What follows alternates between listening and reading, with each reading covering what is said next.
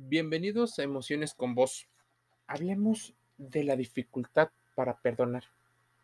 Para muchos que han investigado el tema, hablamos de resiliencia, de cómo afrontar estos desafíos. ¿Por qué nos cuesta tanto perdonar a alguien? Perdonar es de humanos y de hecho, según estudios llevados a cabo, por ejemplo, por la Universidad de Yale, todos nacemos con una capacidad de perdonar. Sin embargo, a medida que vamos creciendo, nos cuesta cada vez más perdonar, ya sea porque tenemos miedo a que nos vuelvan a hacer daño o porque nuestra personalidad es de esas que tienen baja tolerancia a esas situaciones como la traición o la humillación. Y no es que debamos de ponernos en una situación vulnerable, incluso deberíamos de proteger. Y no, tampoco me estoy contradiciendo debes de tener en cuenta esto, que a medida de que vamos creciendo, debemos de entender el daño de diferentes perspectivas. Sea como sea, el no perdonar se vuelve en un mecanismo de defensa, el cual a veces puede ser perjudicial para nuestra correcta socialización. Hay que entender que el perdón no es simplemente un conjunto de comportamientos hacia una persona que nos ha hecho algo desagradable, sino más bien una actitud para con uno mismo. Se trata de no permitir que unas circunstancias que nos han resultado dolorosas vuelvan algo que afecte a nuestra forma de ser y tal vez eh, perturbe un poco nuestra vida.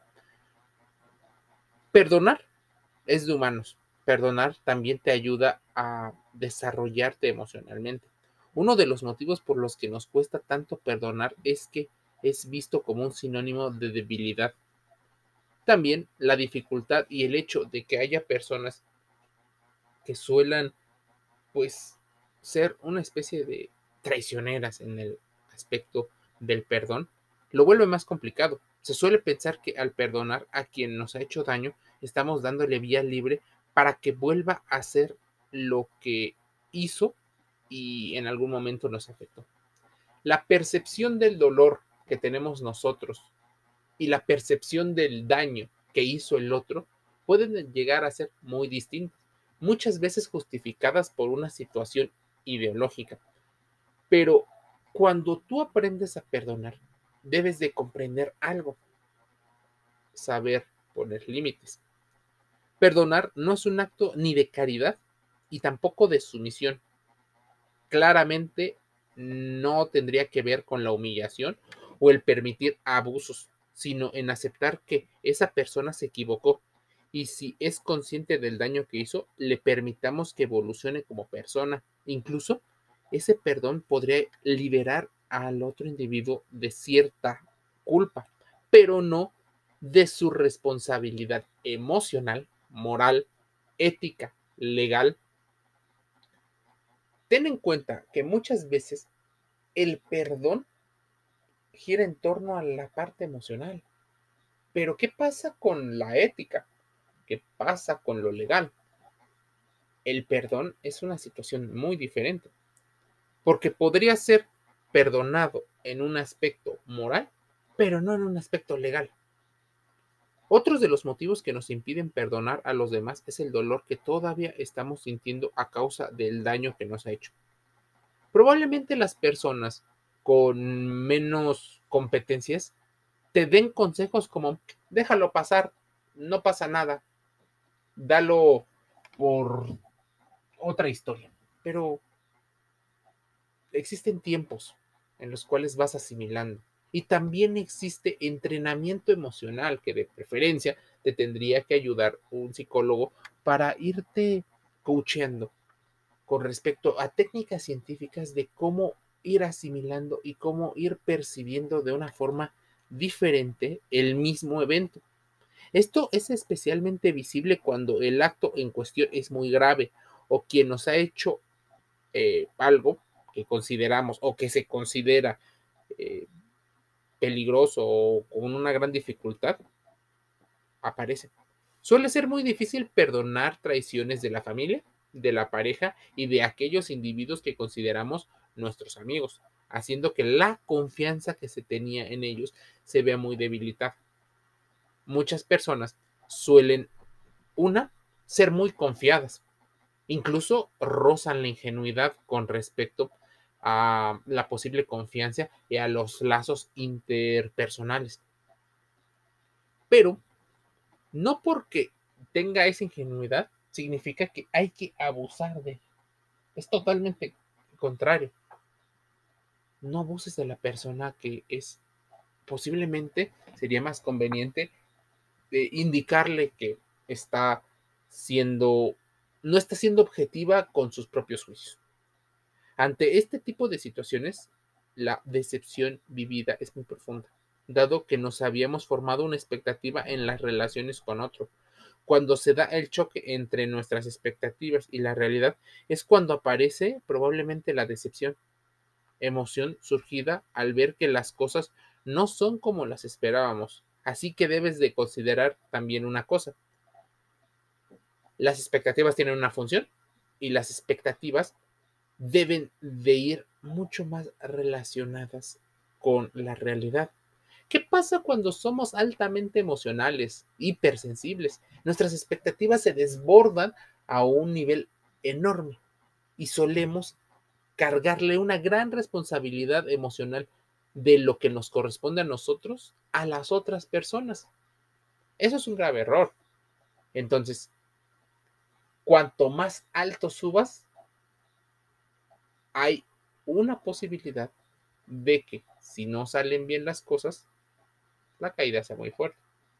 No estemos pensando en negativo, dirían algunos, pensemos en positivo, pero debemos de considerar esa realidad. Nuestras expectativas deben ir ajustadas a nuestra realidad. Por eso muchas personas suelen tener grandes conflictos, porque sus expectativas son tan altas y sueñan tan alto, porque les dijeron y les enseñaron que soñaran lo más alto posible, pero nunca les enseñaron a evaluar la realidad, las posibilidades, las habilidades y todo el esfuerzo y trabajo que se necesita conseguir para realizar un objetivo. Muchas personas suelen cometer ese grave error, no evaluar la realidad y con la realidad tiene una gran importancia para perdonar cuando nos hacen daño o cuando nosotros percibimos que no es lo mismo. Nosotros percibimos el daño, manifestamos toda una serie de sentimientos y de emociones que aunque sean adaptativos, pueden llegar a ser negativos. El rencor, que tendría que ser algo diferente al perdón, el rencor se convierte en una especie de aura que nos envuelve y que va cada vez más y más recordando todo lo que nos ha hecho. Existe un estrés postraumático en muchas personas que son víctimas y existen diferentes tipos. Ahora, perdonar no significa que las cosas se solucionen por arte de magia, ni tampoco implica necesariamente que se dé una reconciliación. Sin embargo, supone un cierto alivio, tanto para la persona herida como para quien la hirió, cuando es consciente del daño. Muchas veces las personas lo hacen a propósito, adrede, voluntariamente, con toda la alevosía y ventaja. Así que debes de tomar cierta precaución. Con el acto de perdonar nos volvemos en personas más sabias y crecemos emocionalmente y en nuestra inteligencia emocional. Hay que tomar la sabia decisión de entender que no debemos culparnos, pero debemos de ser responsables de algunas de las cosas. Dicen algunos que perdonarse a sí mismo es importantísimo, pero mira, no nada más te compres las frases que aparecen en Facebook o en el Internet todo el mundo ha tomado alguna vez una mala decisión que le ha acabado perjudicando al cabo del tiempo. Es posible que cuando se tomó la decisión no se tuviera la información y no estuviera uno a la altura de las circunstancias. Independientemente de la gravedad de la cuestión, es muy importante entender muchas de las circunstancias. Cuando lo malo que hemos hecho vuelva a pasearse en un flashback por nuestra mente, hay que tratar de que ese recuerdo tenga un entendimiento y que no reclame tanto protagonismo. Ahora, si esto debes de considerarlo, también los motivos por qué es tan difícil. Mira, el dolor que algunas personas eh, tienen cuando se dan una posible segunda oportunidad es algo que sigue ahí. La realidad es que no todo es tan bonito y por ello muchas veces siempre queda la sombra de la desconfianza flotando en el aire. Pues bien, el dolor es una de las razones por las que es tan difícil olvidar y es que la huella del sufrimiento es mucho más vigente en el alma humana que la alegría, dicen algunos. Es decir, tenemos la capacidad de vivir con más intensidad lo malo que lo bueno, al menos a largo plazo. Y esto es parte de nuestra evolución y cómo nos hemos adaptado en el tiempo. No olvides el pasado. Otra de las razones por las que es difícil olvidar el pasado es precisamente por eso, porque nunca podemos borrar de la mente hechos que forman parte de nuestra vida gracias a la capacidad de recordar el ayer. Por ello, tal vez algún momento sentiste que habías perdonado un hecho determinado. Sin embargo, en momentos puntuales el rencor vuelve a aparecer. Y el rencor porque o no lo perdonaste realmente o posiblemente existen otras explicaciones con diferentes porcentajes que impactan en tu vida. La gravedad del asunto es importante para personas que agreden físicamente, que violan, que matan, que abusan de las personas. La gravedad del asunto es terrible, es tremenda y posiblemente no merezcan eh, socialmente el perdón, aunque legalmente tengan otras, eh, otras repercusiones. Resulta más difícil perdonar en función a la gravedad del acto y también dependiendo de en qué modo te afectó a ti determinada acción. Pero también es importante el modo en el que se reacciona la persona. Si de verdad es capaz de mostrar que se pone en tu lugar, o sea, esta parte empática, eh, es importante considerar cómo se generó. Aunque, pon un paréntesis, hay personalidades que aunque seductoramente pidan perdón de corazón, de, de sinceridad, de honestidad, no lo siento. ¿Y quiénes son? Los maquiavélicos, los psicópatas, los sociópatas, los narcisistas. Ellos no piden perdón y cuando piden perdón es una estrategia. Así que debes de considerarlo. Este podcast es meramente informativo, es parte de las reflexiones que uno va haciendo a lo largo del tiempo, a lo largo de ciertas circunstancias. Por eso es importante que contrastes eh, la información que aquí se te dice. Porque esto no es un hecho em, por sí solo. Eh, aunque es un proceso liberador, hay claves importantes. Pedir perdón y saber perdonar. Entender por qué es tan complicado. Porque a mucha gente le cuesta mucho trabajo debes de comprender muchísimas cosas que suceden en, nuestra, en nuestro alrededor. Existe incluso un proceso para pedir perdón.